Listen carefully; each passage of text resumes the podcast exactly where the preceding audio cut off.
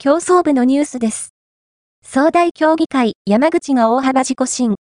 他選手も、冬季練習につながる走りに、東京箱根間往復大学駅伝の激闘からわずかに1ヶ月弱。1月としては、異例の総大競技会が行われた。この日は、1万メートルに、練習の一環として、実に、17人の選手が出場。